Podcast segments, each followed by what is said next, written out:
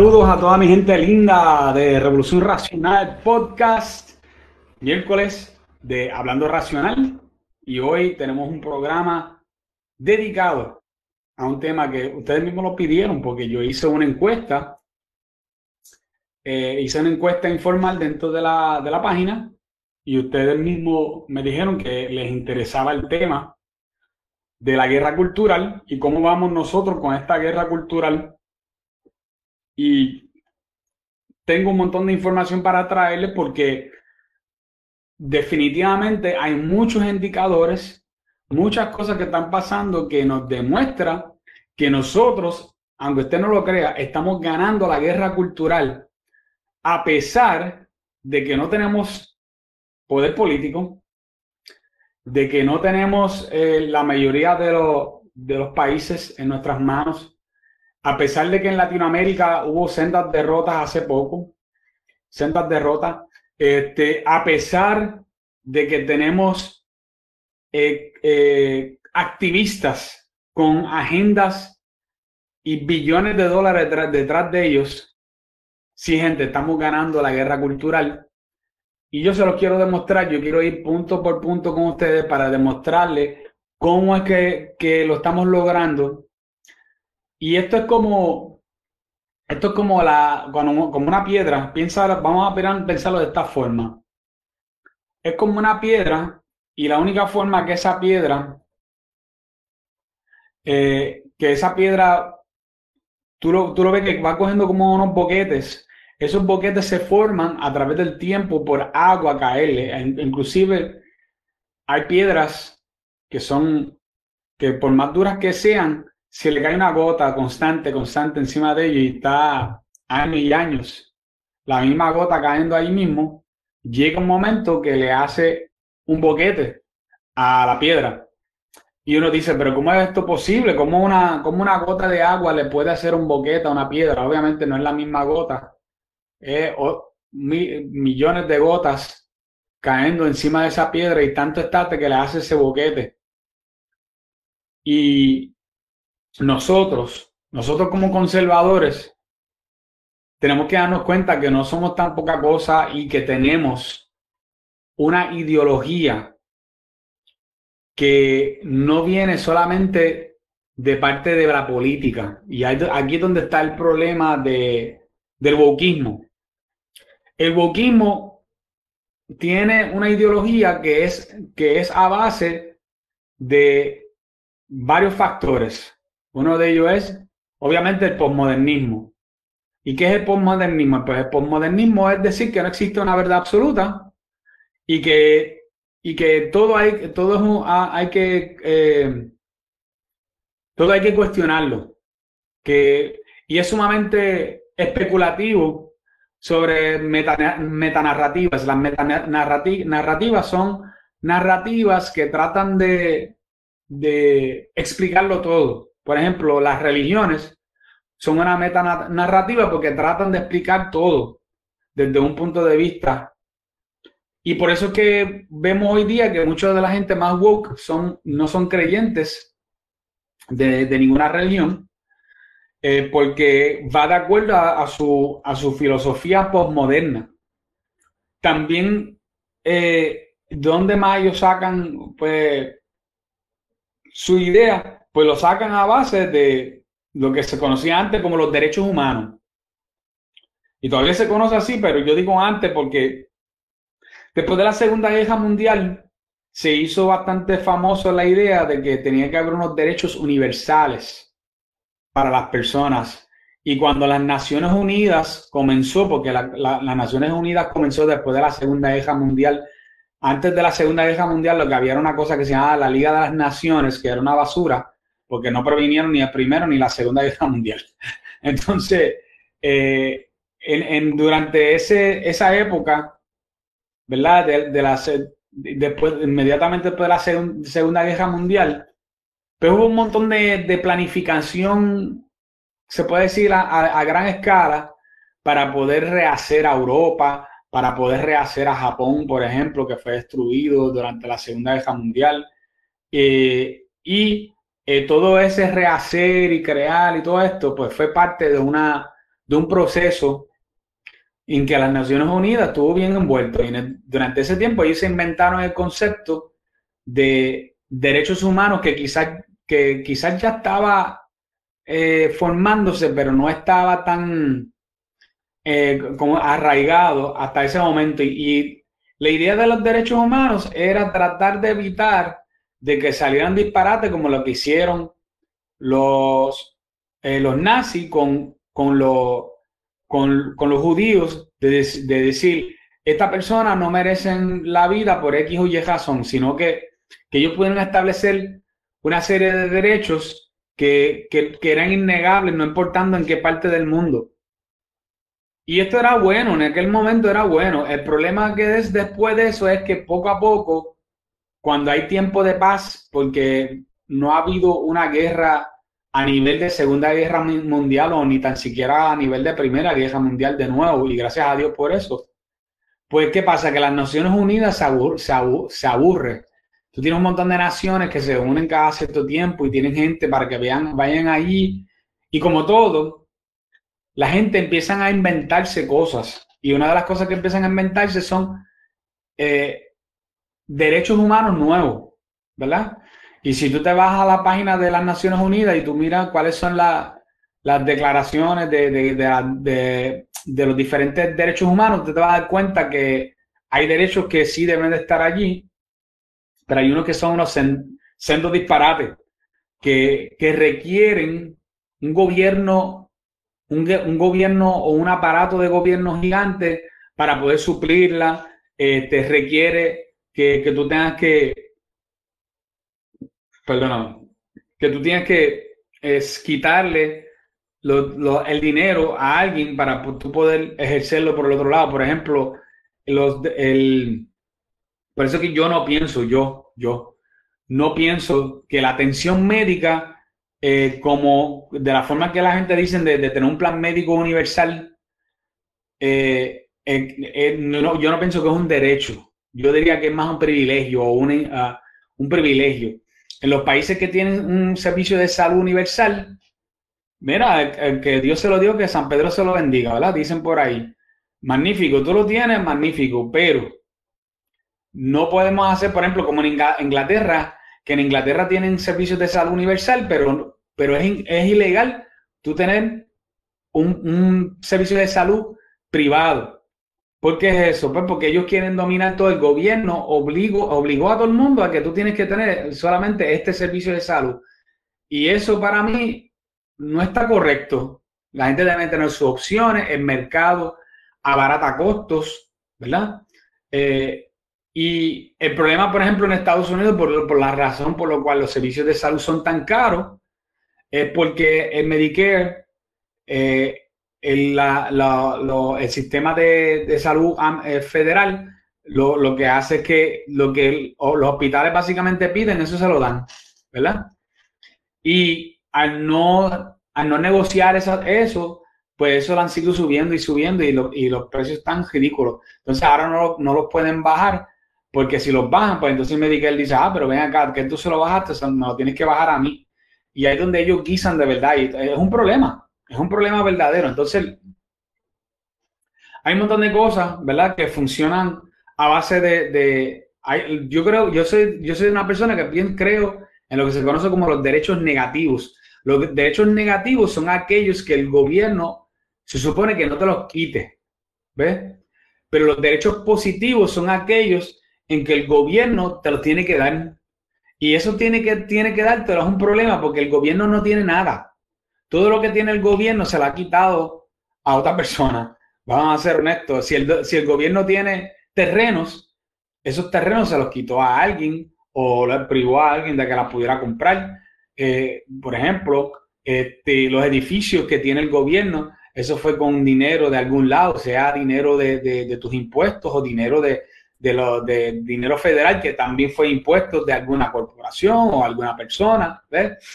Entonces, el, decir que eso, ese dinero es del, del gobierno, pues, tú sabes, hay que, hay que luchar un poquito con eso. Entonces, ¿qué, qué sucede?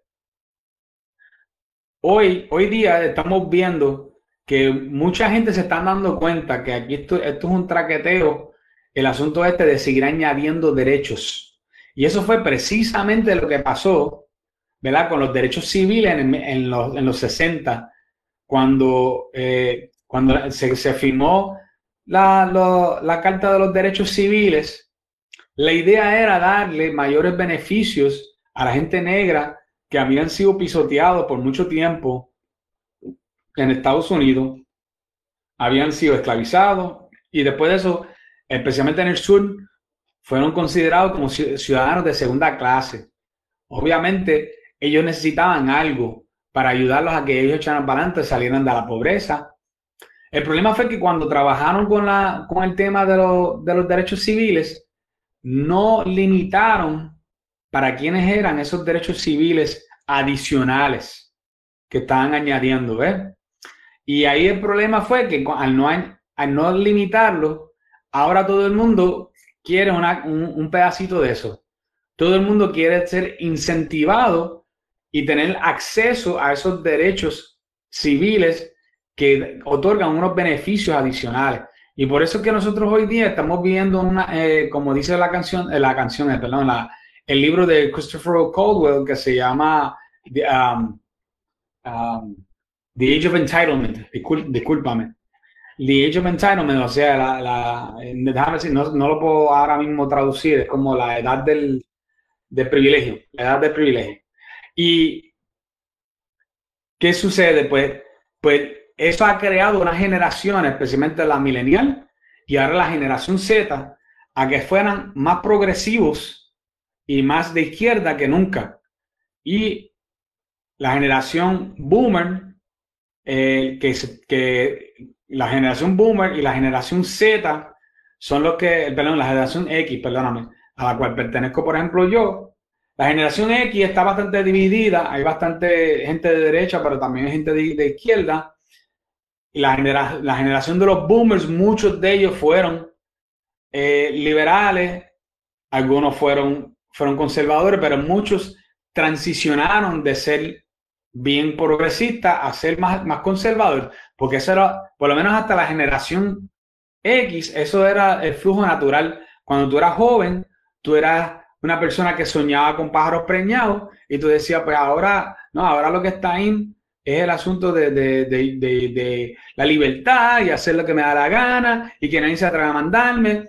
Eso te inmediatamente, boom, tú eras este, tú eras eh, tú eras un liberal o eras, o eras de izquierda, ¿verdad?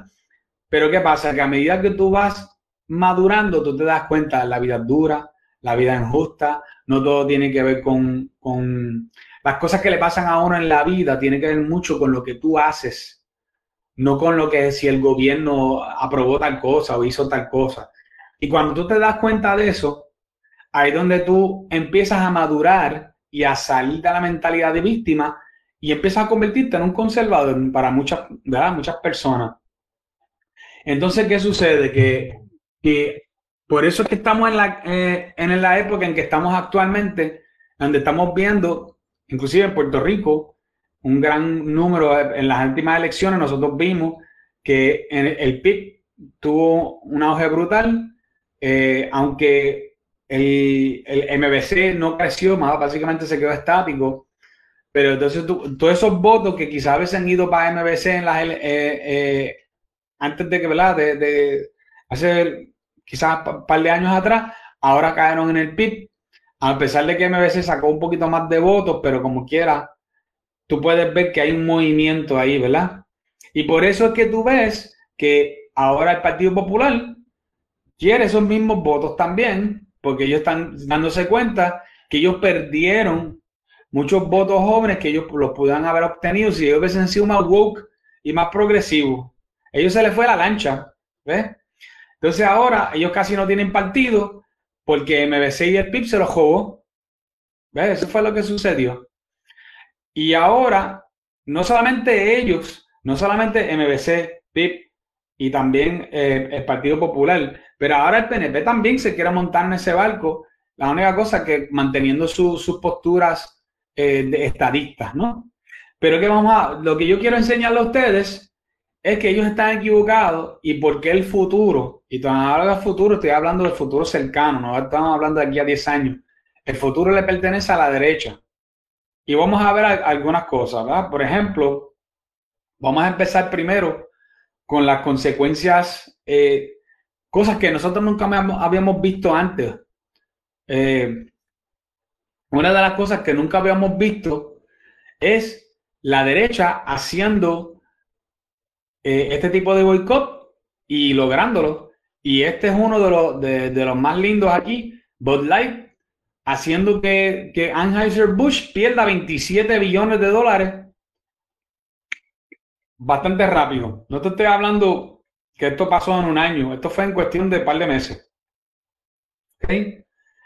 Eso es eh, así de rápido.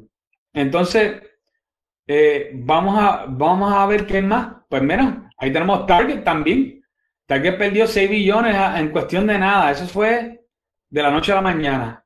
Por tener camisas con simbología satánica y, con, y a la misma vez que, decían, eh, decían cosas que tenían que ver a favor de la ideología trans. para que ustedes vean a, a, como ellos se delatan, ellos mismos se delatan.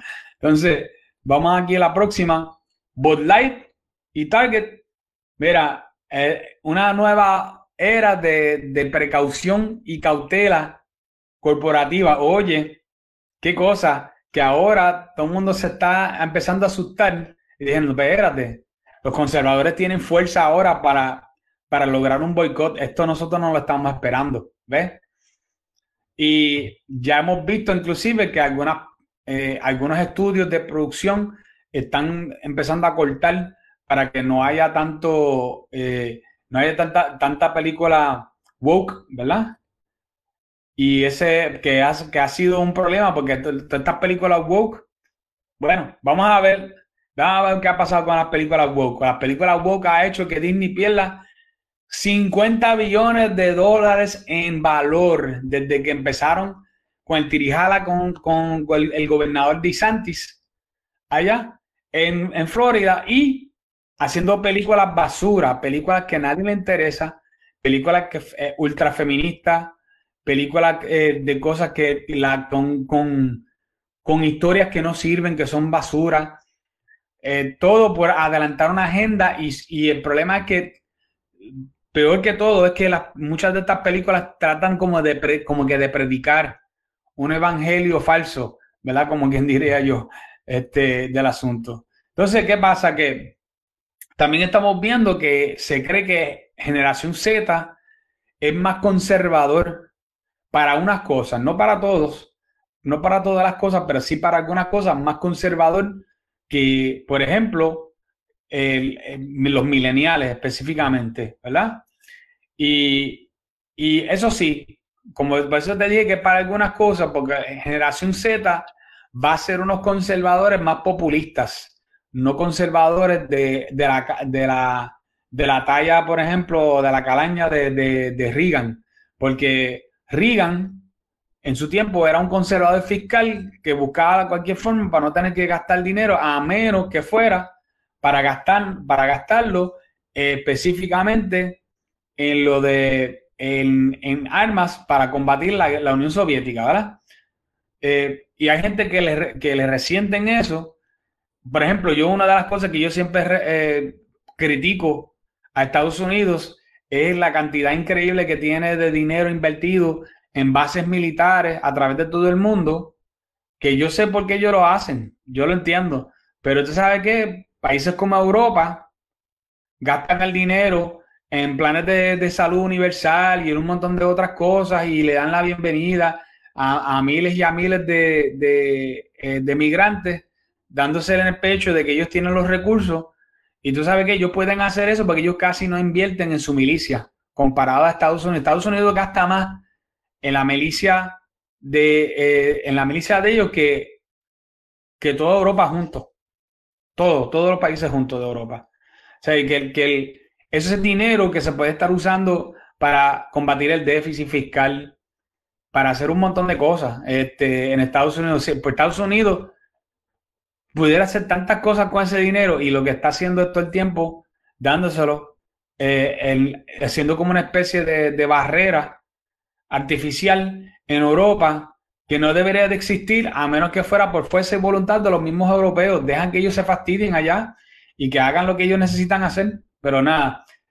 Entonces, eh, también estamos, estamos viendo que algunos mileniales ya están llegando a edades mayores de 40 años, ¿verdad? Y eso están empezando como que a, coger cabeza también y a, pensar, oye, tú sabes que este, esta cuestión de ser conservadora a mí me hace un poquito más de, sentido, ¿no? Así que estamos viendo poco a poco que estamos ganando también esta batalla cultural que es la de, la de llegar a los jóvenes, ¿ok? Entonces, ¿qué, otra batalla cultural hemos estado ganando? Pues la primera y quizás una de las más importantes que se dio el año pasado, que fue cuando se logró derrotar a Roe vs. Wade. Eso fue brutal. Yo, yo, yo, les digo, yo lo sé honesto, yo no estaba esperando. Yo pensaba que quizás yo me moría y yo no veía que eso se muriera, que, que se muriera Roe vs. Wade. Y verlo fue como tan chocante para mí y de tanto gozo yo ver que eso se destruyera Obviamente eso no significa que ya no hay más aborto en los Estados Unidos, pero definitivamente ya hay un montón de, indicios que hay mucho menos abortos de lo que se, de lo que se esperaba este, o de lo que pasaba cuando, estaba, cuando era completamente legal.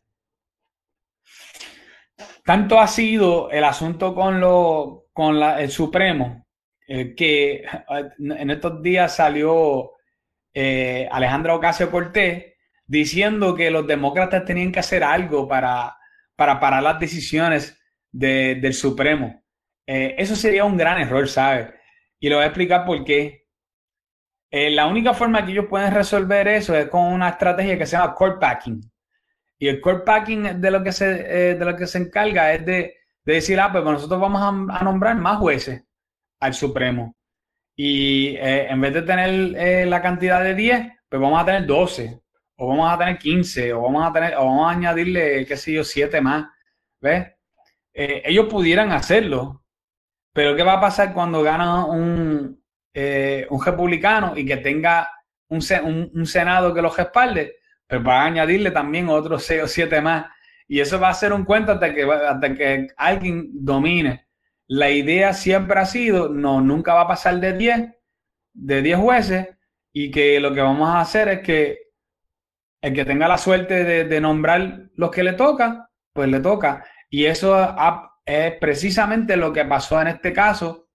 También pasó que en el último año de reinado de, Obama, él tuvo la oportunidad para poner un, juez, se lo colgaron y, dijeron, y ellos mismos, los, los demócratas, se dieron un tiro en el pie porque ellos dijeron, ah, vamos a hacer algo Hillary Clinton va a ganar como quiera, así que cuando ella gane, pues que ya nombró un juez para reemplazar. La cosa fue que Hillary Clinton perdió en el 2016, ganó Trump y Trump pudo poner no uno, no dos, sino tres jueces. Así que cree que si hay una cosa eh, por lo cual sirvió muy bien Donald Trump fue para nombrar esos tres jueces. Gracias a, Dios que él estuvo ahí para nombrar esos tres jueces allí, porque si no, muy malo hubiese sido la cosa, muy malo.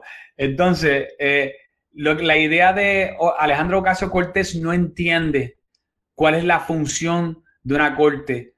La, corte se supone que sea una función aparte que crea un balance entre el ejecutivo, ¿verdad? Y, la otra, y la, lo que dicen la rama judicial, la rama, la rama ejecutiva y, los demás que son de representantes y, y senadores y ellos, eh, ella aparentemente pues no sabe eso, que es, tiene que haber un balance o sencillamente tiene una mente maquiavélica y no le importa, ¿no? Lo cual me puedo inclinar fácilmente a creer eso. Entonces, en estos mismos pasados días pasó esto, que el, Supremo eh, ha estado increíblemente a favor de la primera enmienda, no importando qué, y gracias a Dios por, esa, por ese Supremo que nos ha, dado senda victoria aquí.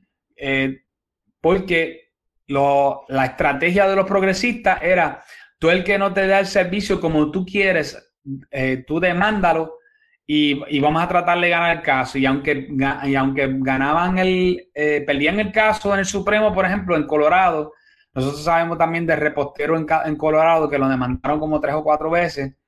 Y él, él, a pesar de ganar los casos, seguían y volvían y lo demandaban de nuevo, porque él tenía que pasar por el Supremo Federal.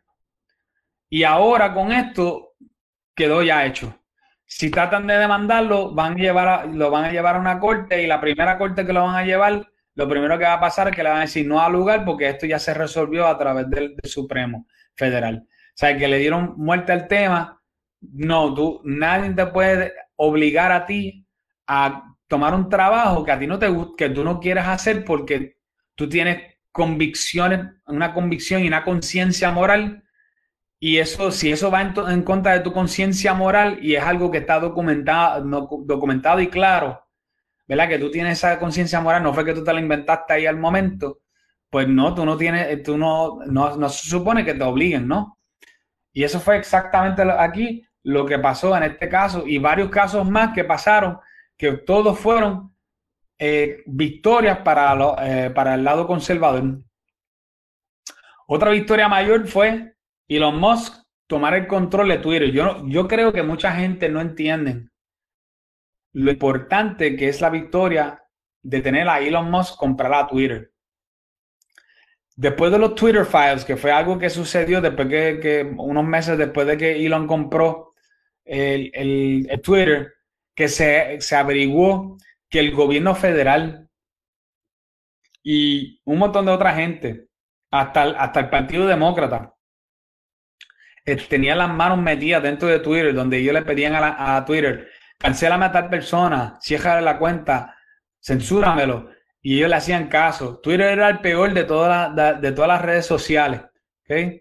Eh, así que ese es así como, como queda la cosa, ¿no? Eh, él el peor, pero sin embargo, Elon Musk ahora lo ha convertido en el mejor de todas las redes sociales, donde hay más libertad y claro, donde más hay, hay más libertad, tú vas a encontrar opiniones que a ti no te gustan. Pues no le hagas caso, hay un botón de, de, bloquear. Tú puedes darle mute para que tú no escuches a la gente, para que hay mil formas de tú no tener que escuchar opiniones e ideas que a ti no te gustan. ¿Por qué tú tienes que, que, que censurar a los demás todavía hasta el día de hoy? Pues no lo entiendo. Lo bueno también es que esto le pone presión a otras redes sociales YouTube, por ejemplo, ahora va a coger presión porque Elon está dando un empuje fuerte hacia video. Eh, también tenemos, eh, ¿cómo se llama esta gente? Eh, Facebook. Facebook ya hace tiempo que ya no tiene tanto apoyo de parte de los jóvenes. Ellos han mantenido más de parte de los jóvenes en Instagram, porque Instagram está diseñado para fotos. Pero si no fuera por eso, los inventos de, Facebook estuvieran bien chavados porque Facebook invirtió billones de dólares en un mundo artificial que ellos crearon, ¿verdad? En Metauniverso y eso ha sido un gran fracaso. Pero sin embargo, nosotros vamos a ver que Elon, a pesar de que un montón de compañías se le fueron, porque él ha permitido mayor libertad y porque toda la izquierda, especialmente la prensa, se dedicó a tratar de hacer la vida imposible y a decirle a las otras compañías, sal de ahí, sal de ahí, sal de ahí, eh, asustando de que él estaba eh, aliado con la, ultraderecha y todos estos cucos que la prensa se inventa. A pesar de eso, él buscó una forma de cómo hacer que como quiera Twitter hace dinero. Así que el tipo, lo menos que es, Lo, brillante es lo menos que él, él, ya lo de él se pasa. El tipo está brutal. No sé cómo él, él logra conseguir estas ideas, pero la verdad que el tipo está, es un genio. Eso es lo único que se, se, me, ocurre, porque es que de verdad el tipo es un genio. Entonces, hemos visto también compañías de medios de izquierda caerse. Este mismo año se cayó BuzzFeed News. Eh, no hace mucho se cayó otro que se me olvida el, nombre. Eh, el año antes de eso se cayó otro más. Siguen cayéndose todas estas compañías ¿Por qué? Porque hay una gran cantidad de compañías de medios de izquierda. Se han proliferado tanto. Yo estoy loco, por ejemplo, que se caiga, eh, ¿cómo se llama esto? Que se caiga Vox, pero no Vox el, el, partido de, España, sino Vox, el, una, el medio que, hay de, eh, creo que ellos le pertenecen a HBO, algo así. la verdad que es, es, pura basura de izquierda, que, propaganda total. Y de verdad que cuando, cuando, tú, cuando tú ves los, los artículos, todos, todos, todos se inclinan completamente hacia la izquierda. O sea, no hay ningún tipo de objetividad ninguno con Vox. Y BuzzFeed era uno de esos también que hizo un montón de, todavía están vivos, pero no, no con el, lado de noticias. Ahora están dedicados a cosas más, más tontas, ¿no?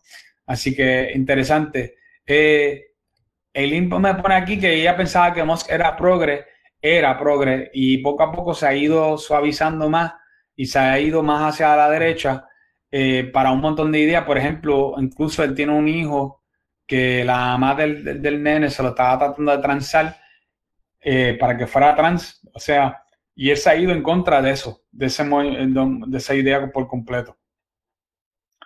Así que, sí, sí, gracias a Luisiani.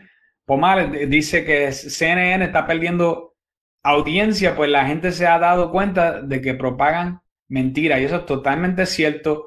CNN tuvo que hacer un cambio total eh, con un montón de gente, ellos votaron un montón de gente del, del, incluyendo Don Lemon, que estaba ahí, ah, eh, estaba, ay, ¿cómo se llama? Se me olvida el nombre de... Ah, todavía hay personas que quedan ahí, pero, pero había uno ahí que, que hay unos cuantos que, lo, que sencillamente salieron de ellos porque no, no estaban, la gente no, no caían bien y lo que eran propagandistas, básicamente. Ahí eran unos propagandistas. Y CNN ha perdido mucho, mucho rating. Los ratings de ellos todavía están bastante por el piso. Eh, en, cuanto a eso, porque todo el mundo sabe que lo que ellos propagan es pura mentira, ¿no? Entonces, la, guerra de los medios, de, del lenguaje, también es importante. Y yo que yo le he dicho aquí varias veces que el lenguaje es importante porque por ahí, por los lenguajes que se va definiciones nuevas y con esas definiciones se riega ideología. Eh, Latinex o latinx es una de esas, eh, es una de esas palabras, de esas palabras que se estaban inventando para crear el asunto este de que el español no era, como dicen ellos, inclusivo y que ahora lo que había que hacer era reinventarse la forma de decir ciertas cosas para crear, para, para que el, español sí fuera eh, inclusivo lo cual es una estupidez porque si tú te vas a referir a una mujer, pues tú dices latina, y si tú eres un hombre, pues tú dices latino y ya está. Pero, ¿qué pasa? Que ahora con el asunto de los nuevos géneros, pues como hay gente que no se sienten conformes ni con mujer ni con hombre, pues ellos quieren ahora cambiarlo a latinx para que así esa persona no se sienta y que ofendido, ¿no? El problema es que, tal como dice la noticia que están viendo aquí, Muchos latinos dicen que el, latín es algo que a ellos le ofende y que no les interesa ser llamado de esa forma, ¿ok? Eh, otra, otra palabrita que se fue con los panchos eh, es woke. La palabra woke fue un invento de izquierda, progresista.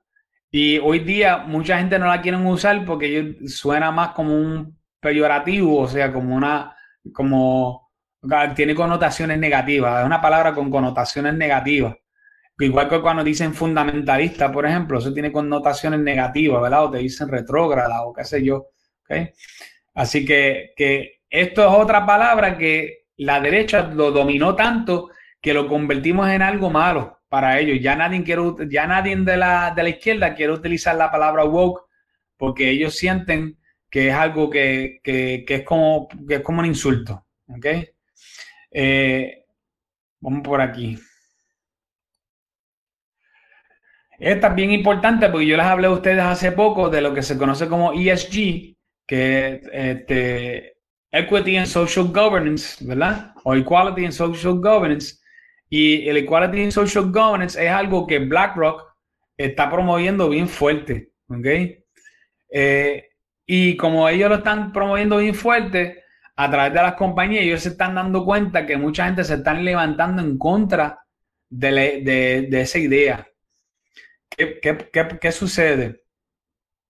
Que ahora con la cuestión del, de, BlackRock, ¿verdad? BlackRock ahora está diciendo que no, quieren seguir usando ese, eh, usando esas siglas de ESG porque ya tiene una connotación negativa, ya la gente lo están usando como un peyorativo, ya la gente están diciendo, el mismo Elon Musk es uno de los que dice que ESG, él lo ha dicho, él lo ha dicho así mismo, ha dicho, esto es el, el mismo demonio, porque es una manipulación de mercado. Básicamente, cómo funciona es que BlackRock, que, que es una compañía que aguanta dinero, igual que Vanguard, ¿verdad? Aguanta dinero de un montón de 401k y cuentas de retiros de la gente, le dice a la gente, bueno, yo tengo un montón de dinero, si tú quieres dinero prestado, yo te puedo prestar dinero o yo te puedo comprar las acciones de tu compañía para mantener esas acciones bien sólidas, pero tú tienes que demostrar que tú eres woke como una compañía y tú tienes que darle eh, eh, empleo a tantas mujeres y poner en estas posiciones y tú tienes que darle empleo a tantas personas de, de tal, de tal cosa, eh, de lo otro, ¿verdad? De la LGBT. Y entonces yo te puedo dar, no solamente te voy a dar este préstamo, sino te lo voy a dar un interés más bajo que en ningún otro lado. Y, y si tu compañía se mantiene en lo más alto, yo voy a comprar acciones de tu compañía y si tratas de hacerle algo a tu compañía, yo lo voy a mantener, obviamente, de la manera artificial, ¿ok? Así que interesante eso, ¿no? Entonces, a nivel internacional, ¿qué es lo que estamos viendo a nivel internacional? ¿Cuáles son las cosas que, que nos demuestran a nosotros que internacionalmente estamos ganando también? Pues mira, una de las cosas que pasó en estos días, que Francia estaba en una revolución total, donde la gente estaban en las calles, estaban quemando estructuras, estaban matando gente, era horrible, horrible. Eso Gente, escucha lo que te digo, eso casi no salió en los medios. Eso le dieron bien, bien poca, eh, le dieron bien poca payola, como dicen por ahí a eso. Y la razón de eso es claro, porque nadie quiere propagar la idea que, que Francia, que se supone que sea un baluarte de democracia y qué sé yo, no le va bien con la cantidad increíble de inmigrantes, especialmente inmigrantes musulmanes, que ellos han dejado meter en, ese, en ese país. Y yo no tengo problema con ningún musulmán. Y tú no lo debes de, tener tampoco, porque eso no, es el, aquí el asunto. El asunto de tú, de tú como inmigrante ir a otro país es tu voluntad para asimilar la cultura al país al que tú vas. Si tú vas a un país musulmán y tú estás esperando que a ti te traten como un cristiano, tú te vas a meter en un montón de problemas. es más, si tú duras mucho si, este, vivo, es, un milagro. ¿Ok? Este, la realidad es que ellos te van a imponer a ti la, sus creencias, ellos van a imponer a ti su cultura, su forma de pensar, sus leyes, todo eso ellos se lo van a imponer a ti y tú tienes que aceptarlo. En lo que ha sucedido es otra cosa, que ahora estos mismos musulmanes, y, no solamente los musulmanes, esto le ha pasado a unas cuantas, a unas cuantas este, eh, culturas, llegan a estos países y ellos quieren cambiar la cultura del país en que se encuentran. Eh, ellos quieren imponer. ¿Y por qué eso? Pues porque han encontrado que la cultura donde ellos están es una cultura débil. Esa es la realidad. Vamos a ser honestos. La cultura en Francia se ha debilitado tanto que ellos dicen, esta cultura nosotros nos vamos a quedar con él. Ya está. Es como cualquier idea. Si hay uno que es más dominante que esa idea, esa idea va a acaparar al otro y se acabó. Y esto es justamente lo que está pasando en Francia y también en otras partes del mundo. Y por eso países como, por ejemplo, como Polonia, se han opuesto a Hungría a tener muchos migrantes por esto mismo, porque ellos dicen, no, no, no, nosotros vamos a mantener nuestra cultura y vamos a, mantener nuestra forma de pensar, porque esa es nuestra identidad y nosotros no, no vamos a esperar que nadie nos trate de cambiar esa forma de, de pensar y de ver las cosas, ¿no? Así que interesante, pero tú sabes lo que está mejor. Elecciones en España. Mira, me encanta cómo ponen ese titular la ultraderecha de Vox, sí, claro, la, ultraderecha. Para ellos todo es ultraderecha, gente. Eh, cualquier cosa que sea a la derecha de Mao y de Pol Pot en Camboya, pues ya eso, eso es ultraderecha, ¿no? Eh, cuando tú ves un periódico que escribe ultraderecha, pues tú sabes de lo que están hablando es básicamente de una persona conservadora, no, no necesariamente verdaderamente ultraderecha. Esas palabras antes significaban algo. Tú decir que alguien era ultraderecha era pensar que el tipo básicamente es un nazi, ¿no?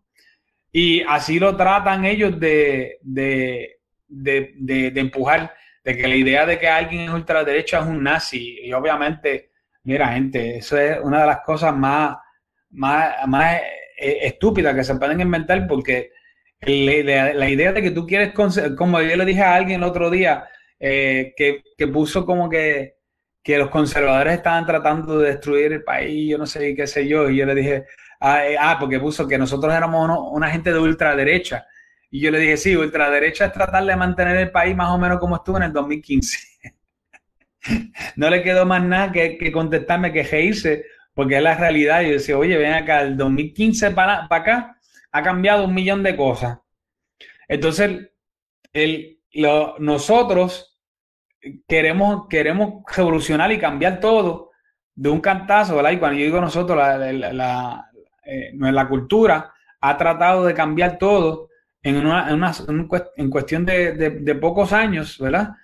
Y quiere obligar a la gente a que vea las cosas como, si no los ves así, tú eres ultraderecha. No, eso no es así. Entonces, ven acá, yo cambié a ultraderecha de momento, ahora soy, eh, fíjate, a nivel de Hitler, porque yo, porque yo sigo creyendo, por ejemplo, que, que, que matar bebés es algo eh, erróneo, que es algo malo, que es asesinar.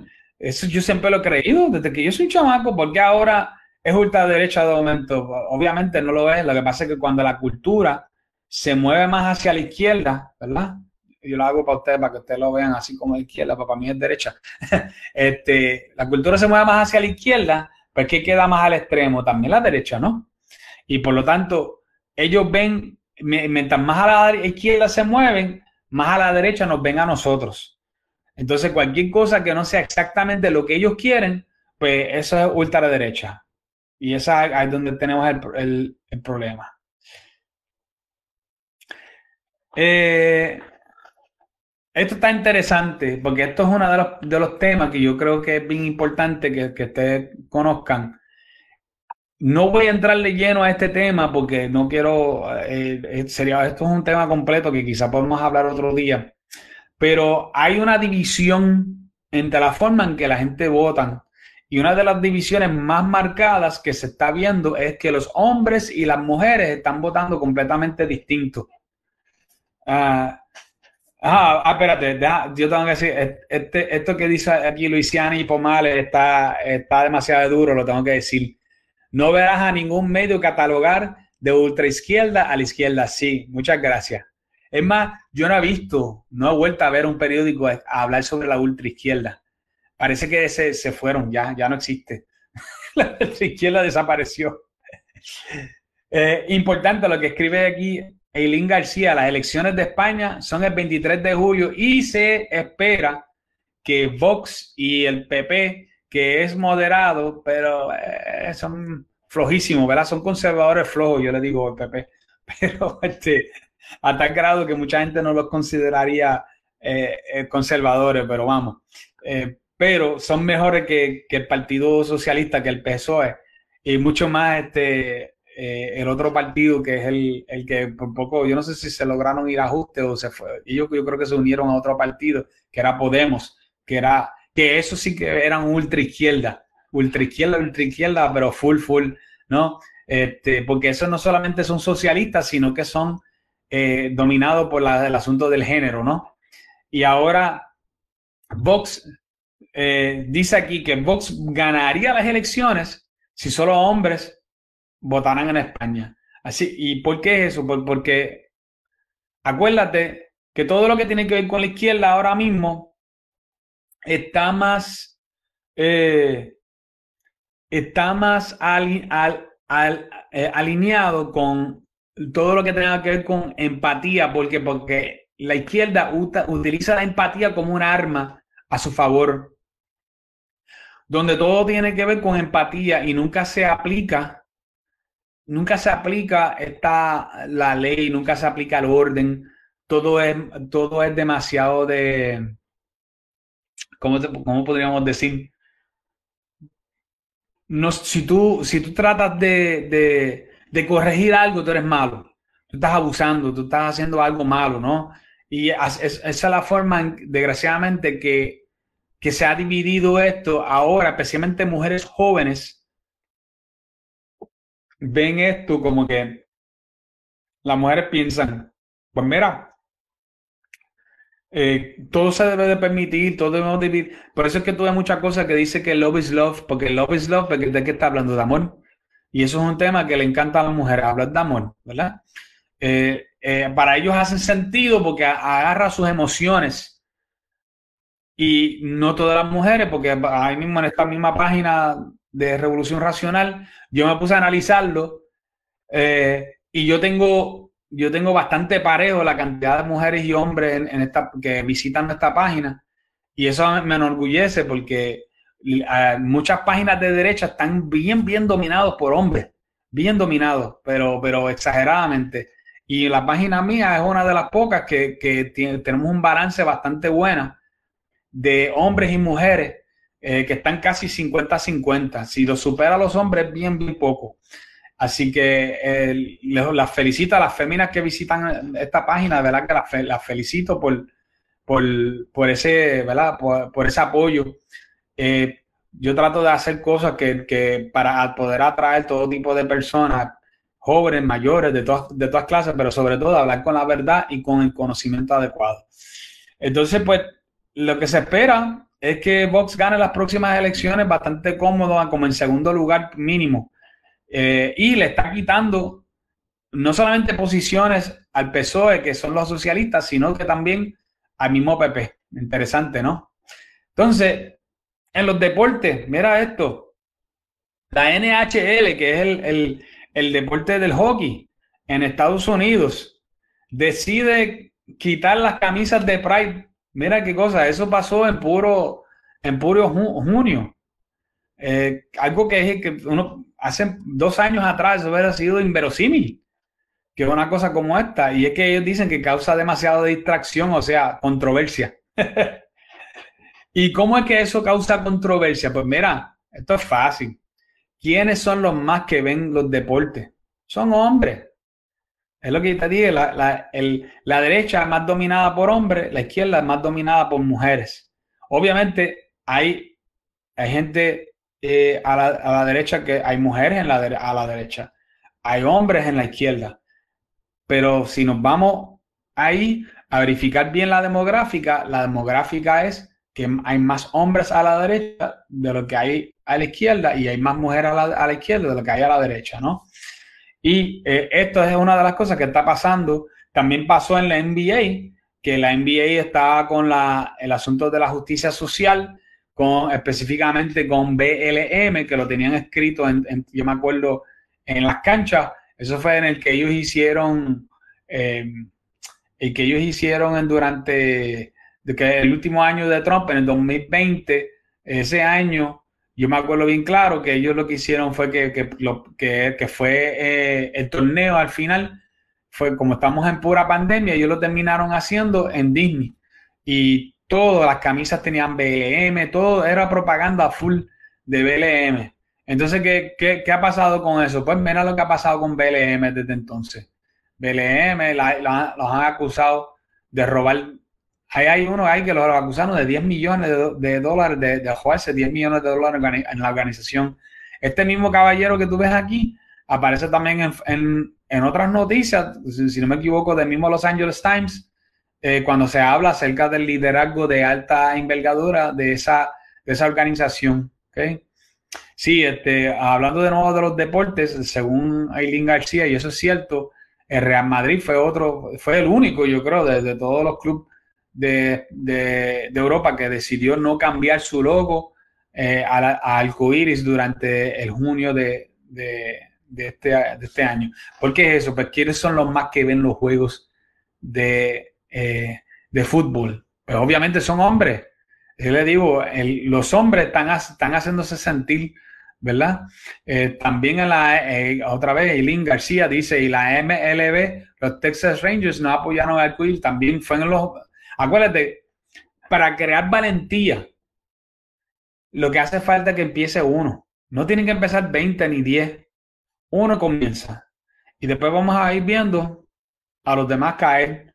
El año que viene quizás vemos a Florida, que también se una algún, algún eh, equipo de Florida o, o, quién sabe que Arizona o quién sabe, entiende que, que, vamos a ir viendo otros, otros equipos hacer, hacer coro, ¿verdad?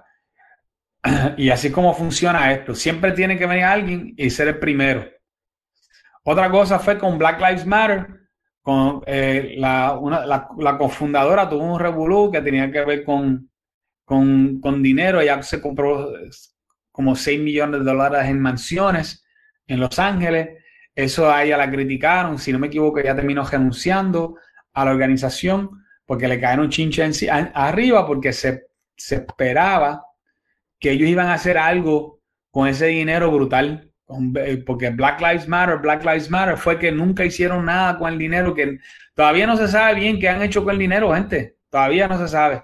Hay una cantidad increíble de dinero que todavía hasta el día de hoy no se sabe qué han hecho con ellos, con ese dinero. Y esto está, estamos hablando de una organización que recogió una cantidad ridícula de dinero, pero ridícula. Y los que no, y no solamente el, dinero que recogieron, sino que ellos recibieron endosos de decir, ok, en los próximos tantos años te va a dar tanto dinero, no de millones, de billones de dólares, ¿ok? No sé si ahora estas corporaciones todavía le siguen dando el mismo apoyo y puede ser que esos endosos pues ya no los tienen. Pero así era, así estuvo la cosa cuando en el último año de Trump cuando todas estas compañías empezaron con el asunto de cuando pasó lo de George Floyd y ahí fue que, todo eso se dio.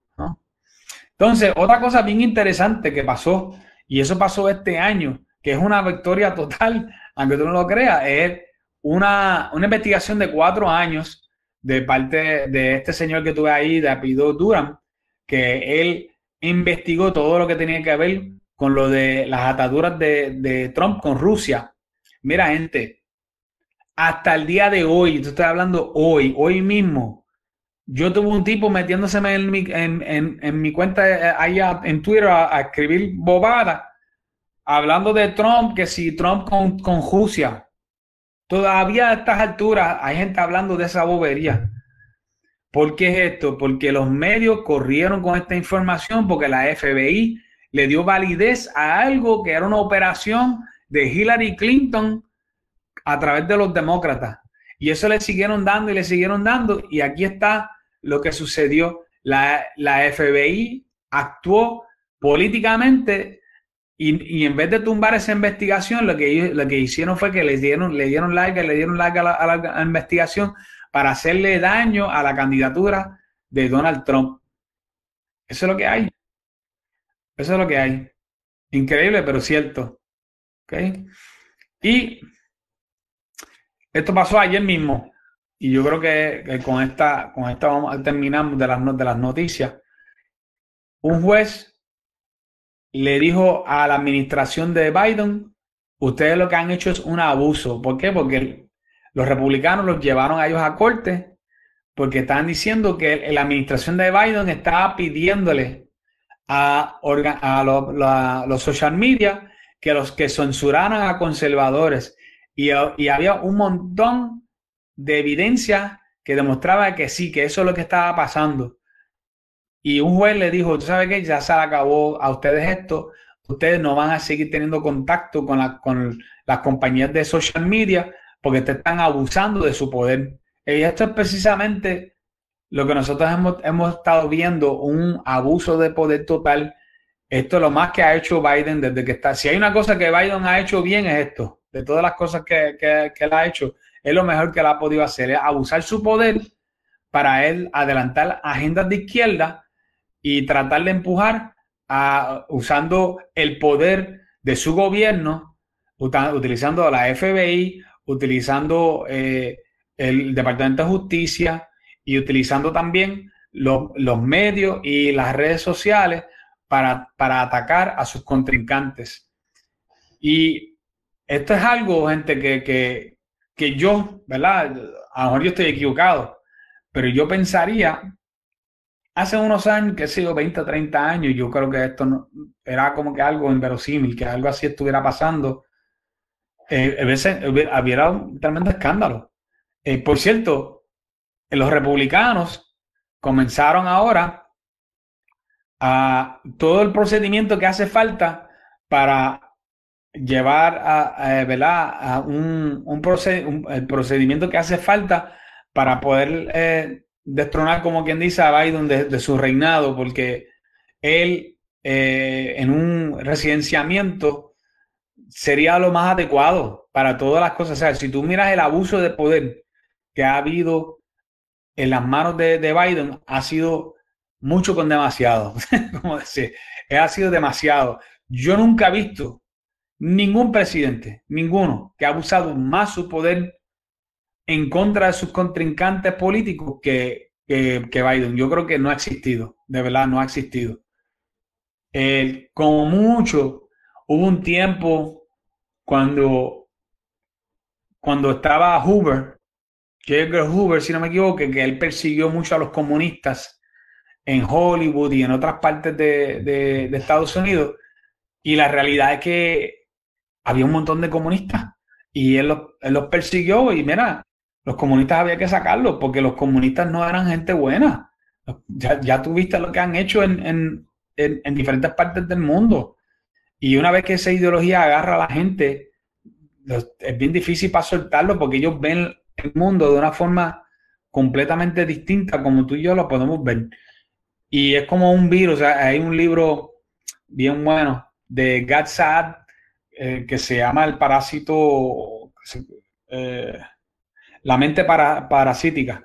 Y él habla acerca de cómo, eh, cómo una idea es como un parásito que se, puede agarrar de la mente y puede crecer a través de, alimentación que hay en los medios ahora mismo sobre ese, cosas que alimentan ese parásito. Por ejemplo, eh, el gran Jordan Peterson, él dice que, que a veces pasa que la gente no tiene ideas, sino que la idea es tan poderosa que tiene a la gente. Los tiene tan y tan cautivos que, que ellos no, no pueden soltarlo. Hay ideas como el comunismo, que son extremadamente utópicos y hace pensar a la gente que ellos pueden hacer una diferencia en este mundo si ellos tan siquiera intentaron muy fuerte de traer un mundo más justo para todo el mundo, donde todo el mundo tuviera acceso a los mismos privilegios en el mundo, pues eh, entonces tú te encuentras como gente, por ejemplo, como nuestro amigo Julio Álvarez, que constantemente hoy mismo estuvo escribiéndome un montón de, disparates, eh, donde él, ellos creen esto con, con una a ojos cerrados. y cuando tú miras a ver ¿Cuáles son los argumentos? Los argumentos son emocionales y son eh, basados en ideas, no basados en hechos, no basados en lógica, no basado en nada, en, no basado en experiencia, sino basado completamente, este, completamente en su ideología, en lo que yo pienso y lo que yo creo, porque nosotros podemos llegar a tener este país donde todo el mundo se agarra de las manos y entonces lo que vamos a hacer es que vamos a ir a, un a un fueguito y vamos a cantar Kumbaya todos juntos. Y entonces yo del dinero mío yo se lo voy a repartir a todos ustedes y ustedes me lo van a repartir a mí y olvídate, no importa que los demás no trabajen, yo voy a trabajar bien duro y yo lo voy a repartir en mi dinero mío y me voy, a, me voy a desocupar si los demás trabajan y que hagan, ¿verdad? Porque lo importante es que el gobierno nos sostenga a todos nosotros si pasa algo, ¿no? Y esta forma de pensar era imposible de pensar antes de, de, del marxismo, porque aunque existía el socialismo antes del marxismo, el socialismo de, aquel entonces era diferente, era más una idea de, de crear que el gobierno si repartiera un poquito más las cosas, por ejemplo, como el seguro social. El seguro social es un sistema que mucha gente pone dinero, algunos le sacan más dinero que otros, porque algunos viven más, otros viven menos, algunos ganan más, otros ganan menos, ¿verdad? Elin me pregunta que si Julio, Álvarez es el alegado pastor, si ese mismo es y entonces, pues, pues la idea, por ejemplo, el cooperativismo es una idea socialista. Eh, lo que pasa es que nosotros lo vemos muy normal y yo no tengo problema con el cooperativismo por una sola razón, es voluntario, ¿ves? Mientras sea voluntario, déjenle ahí, si todos los, revolucionarios de Puerto Rico se quieren unir y quieren comprar una finca, ir allá y, y que todos sean comunistas juntos y que ellos y que cinco de ellos trabajen para los, para los otros para los otros 100, ¿verdad? Eh, porque eso es lo que va a pasar. O sea, aquí la regla de 80-20 es bastante claro. El 20% es el que va a hacer todo el esfuerzo y el otro 80% va a disfrutar de los resultados. Porque esa, esa es la ley de, de, Pareto y la ley de Pareto no falla. Entonces, pues eh, vamos a ver que eso va a terminar fracasado. Ya en Estados Unidos pasó, en estos días pasó cuando, cuando trataron de ocupar unas áreas, hace como un año o dos atrás, eh, eh, creo que ocuparon en, en, California, en Nueva York trataron de crear una zona, también lo, trataron de hacer, si no me equivoco, si fue en Seattle, este, en Seattle, Washington, ¿verdad? ¿Y qué pasó? Todos se cayeron. Este, al contrario, llegó un momento que hubo violencia en esa zona, eh, que, que si la gente tenía pequeños, pequeños negocios, los amenazaban con violencia de que les tenían que dar dinero. Sea, eh, no estamos hablando de, de, algo, tú no, el, comunismo no puede funcionar sin violencia. El Estado tiene que obligar a la gente a hacer las cosas, si no, no funciona. Así de sencillo, ¿no? O sea, la única forma que tú lo logras es a punto de una pistola, ¿verdad? Este, y en eso se parece mucho a la ideología de género, como dice nuestro, eh, nuestro amigo Ay, este, se me olvidó el nombre de él, este, el, argentino. que él dice que, la única forma que la ideología de género subsiste es a base de, que haya, de que, el, de que el gobierno tiene que poder darle dinero a todo lo que tenga que ver con lo de género. De lo contrario, no puede sobrevivir. Y, y, solo puede sobrevivir como mucho, es como una idea en las universidades, pero, pero mientras que el gobierno no lo alimenta con dinero, no puede sobrevivir. Así que, que eh, Agustín Laje, por si acaso se me había olvidado, Agustín Laje. Entonces, Agustín, si está escuchando, disculpa. Entonces, pues, el, ahora nosotros hemos llegado a un momento donde estamos empezando a ganar esta guerra cultural. Estamos empezando a ganar. No se pueden quitar. Sigan aprendiendo, sigan conociendo más, sigan logrando más. Eh, no se quiten porque en Puerto Rico, como nosotros siempre estamos atrás de la curva, acuérdate que en Puerto Rico hubo un montón de tiempo que todo lo que tuviera que ver con política estaba dominado no por derecha e izquierda, sino por el asunto de estatus. Y ahora es que nosotros estamos empezando a descubrir una desgracia. ¿Y tú sabes cuál es la desgracia? Que en Puerto Rico puede ser que haya, haya más o menos la misma cantidad de gente de izquierda que de derecha. ¿Ok? Puede ser. Eh, hay mucha gente de izquierda en Puerto Rico y hay mucha gente todavía que todavía no entiende la diferencia, no saben, no saben. El problema es que los que sí saben tienden a ser activistas y los, de los que somos de derecha activos, que por ejemplo hay muchos en PD, por ejemplo, ahora, no, ahora que estamos como que despertando del letargo muchos PNP que, se, que están empezando a quitarse y a darse cuenta eh, que sí, que ellos eran parte de un movimiento conservador que había dentro del PNP, pero que el PNP lo estaba abandonando porque ellos también quieren de la tajada de, de, izquierdistas que ellos piensan que van a conquistar, eh, que los quiere también el, el, Partido Popular, el MBC y el PIB. Suerte con eso, ¿sabes? Le deseo suerte. Si tú crees que tú vas a dominar la, la política, la política eh, de Puerto Rico, eh, que, el Partido Nuevo Progresista lo dominó por muchos años a fuerza de los conservadores. Y tú vas a abandonar esa base ahora porque tú te quieres, porque tú quieres ir a, coger, a comer de la misma brosa que está comiendo los demás. Suerte con eso, dale ahí. Como dice mi amigo Jorge Rodríguez, que él dice mucho eso, suerte con eso. Es lo único que yo, que yo puedo decir. Eh, no creo que sea una estrategia acertada. Yo, quiero, yo creo que Pierluisi piensa que ellos son la, que ellos son la opción moderada. Y al ser la opción eh, moderada, están pensando más como, como en países como en Europa, donde los, los, partidos eh, más moderados tienden a tener más... Le ha ido mejor. Le ha ido mejor. Pero eso está cambiando. Ya yo lo demostré a ustedes. Italia también está Meloni, que ganó. Finlandia acaba de ganar también el partido de derecha, o como dirían ellos, ultraderecha. Así que eh, eso de ultraderecha, ¿qué ha hecho Meloni que haya sido ultraderecha? Verifiquen los periódicos. A ver, verifican los medios. Meloni no ha hecho absolutamente nada de que sea escandaloso de, la derecha. Este, así que este asunto de que sea ultraderecho, es todo eh, propaganda de izquierda que, quieren seguir implementando sus políticas de género eh, a la mala y se están encontrando con, la pared de que cuando encuentran partidos, por ejemplo, como el de, el de Meloni, pues Meloni dice que no y ellos, oh, ultraderecha. No, gente, no. No way. ¿Verdad?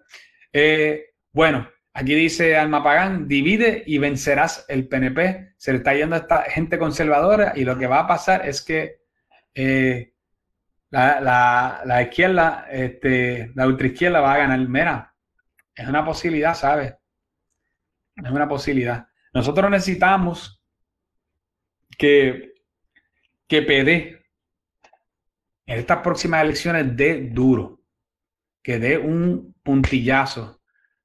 No sé si puede darle puntillazo tan duro como ganar la gobernación, pero mínimo que domine eh, en algún lado de Cámara y, y, Senado. O sea, que, que no tiene que dominarlo por completo, pero por lo menos suficiente como para crear un grupo de resistencia en contra de toda esta basura eh, ideológica que viene de la izquierda, ¿no? Vamos a ver este comentario de Egda. Egda dice que yo creo que el PNP piensa que el caudillismo, el caudillismo, caudillismo lo salvará otra vez. Deben de tener cuidado y no subestimar el electorado. Estoy de acuerdo. Estoy de acuerdo. Estoy totalmente de acuerdo. Eh, mira, gente, yo, yo en las elecciones pasadas pasó algo bien interesante y fue que todos los partidos dijeron que estaban a favor de, de la ideología de género menos uno, que fue PD, y incluyendo el Partido Popular y el Partido Nuevo Progresista. Interesante que el que era el, el candidato a gobernador por el Partido Popular, que era Charlie Delgado, Charlie no estaba de acuerdo con la ideología de género. ¿Y por qué él dijo que estaba de acuerdo con la ideología de género? Adivinen por qué. Pues yo lo voy a decir por una sola razón. La gente que, que, le, que le, dicen a él que, es lo que, lo que debe de hacer, porque de acuerdo a, ¿verdad? Esto está pasando, sus asesores le dijeron, no, tú tienes que estar de acuerdo a la ideología de género. Y él, y tú sabes qué, si él hubiese dicho que él no estaba de acuerdo, le había seguido mucho mejor. Yo creo que eso ayudó mucho a PD, a que gente que se encontraron de que todos los partidos, menos PD, estaba, estaban en, contra de en contra de PD en, cuanto a ese tema específico, hizo que PD cogieron, cogieron un, buen, un buen empuje y lograron una, senadora y un, una representante en su primera vuelta. Mira, gente, eso no ha logrado ningún partido de esto empezando. Empezando, no. acuérdense que MBC ya lleva dos vueltas y ahora fue que en esta segunda vuelta que lograron poner personas. Pero en la primera vuelta ellos no, lograron poner a nadie. Así que de que, de que PD haya logrado eso en, la primera vuelta, ah, y empezando a lo último y cuando comenzaron, todo, todo el mundo en su contra. La prensa en su contra, no hablaban de ellos, eh, ellos no tenían dinero para comenzar eh, los moderadores en, los debates en contra de, César. Es una cosa que, increíble, ¿no? Increíble. Mira, este, este, comentario está muy bueno. Dice, y en ese entonces la gente no sabía lo que es la ideología de género o lo la disfrazada perspectiva de género. Ahora muchos saben lo que hay. Pues claro, yo, yo estoy de acuerdo contigo, Edda. Este, definitivamente hay un montón de gente que no sabían lo que era eso, porque normalmente, mira, vamos a ser honestos, la gente de derecha tienden a ser personas que lo que quieren es que los dejen quietos, ¿verdad? Y yo le he dicho muchas veces y lo voy a decir otra vez porque yo quiero que se convierta en, uno de mis estribillos. El lado que quiere ganar termina dominando el lado que solo quiere que los dejen quietos. Esa es la realidad. Así que depende de nosotros. Si nos vamos a quedar quietos y vamos a, trabajar como que, pues no es con nosotros la cosa, ay, ya yo crié mis muchachos, olvídense, llámense ustedes allá.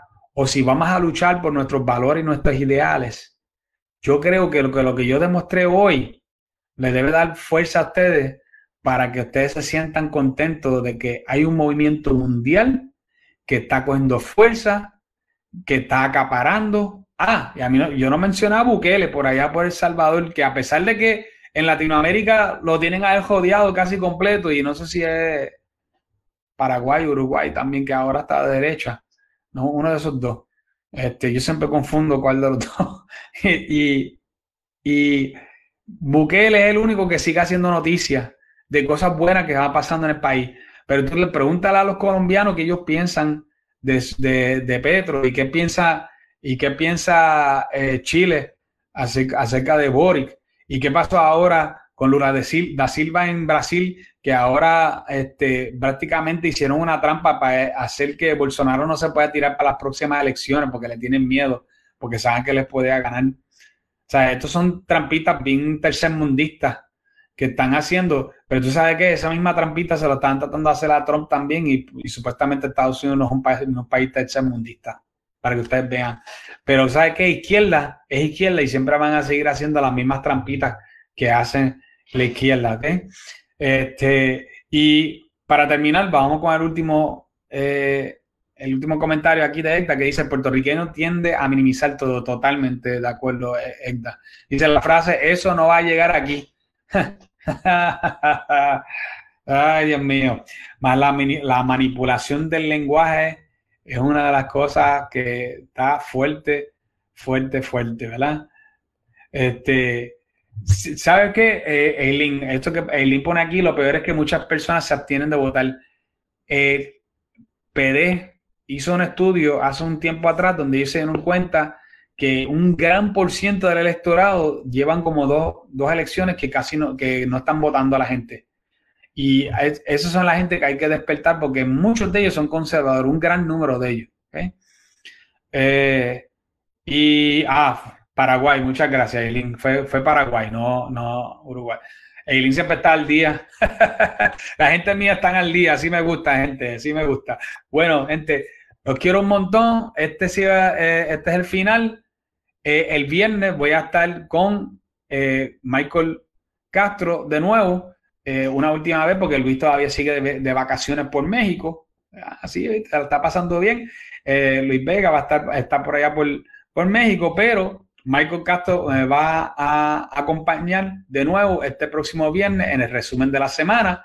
Así que espero verlos a todos ustedes allí. Este, me ha atrasado un poquito con los podcasts, no se preocupen que voy a estar tirando podcasts en estos días, que fue el último que tenía que ver con el asunto de, los trans y este mismo, eh, este mismo live que estoy haciendo ahora mismo, ¿ok? Se me cuida un montón, los quiero y nos veremos el viernes.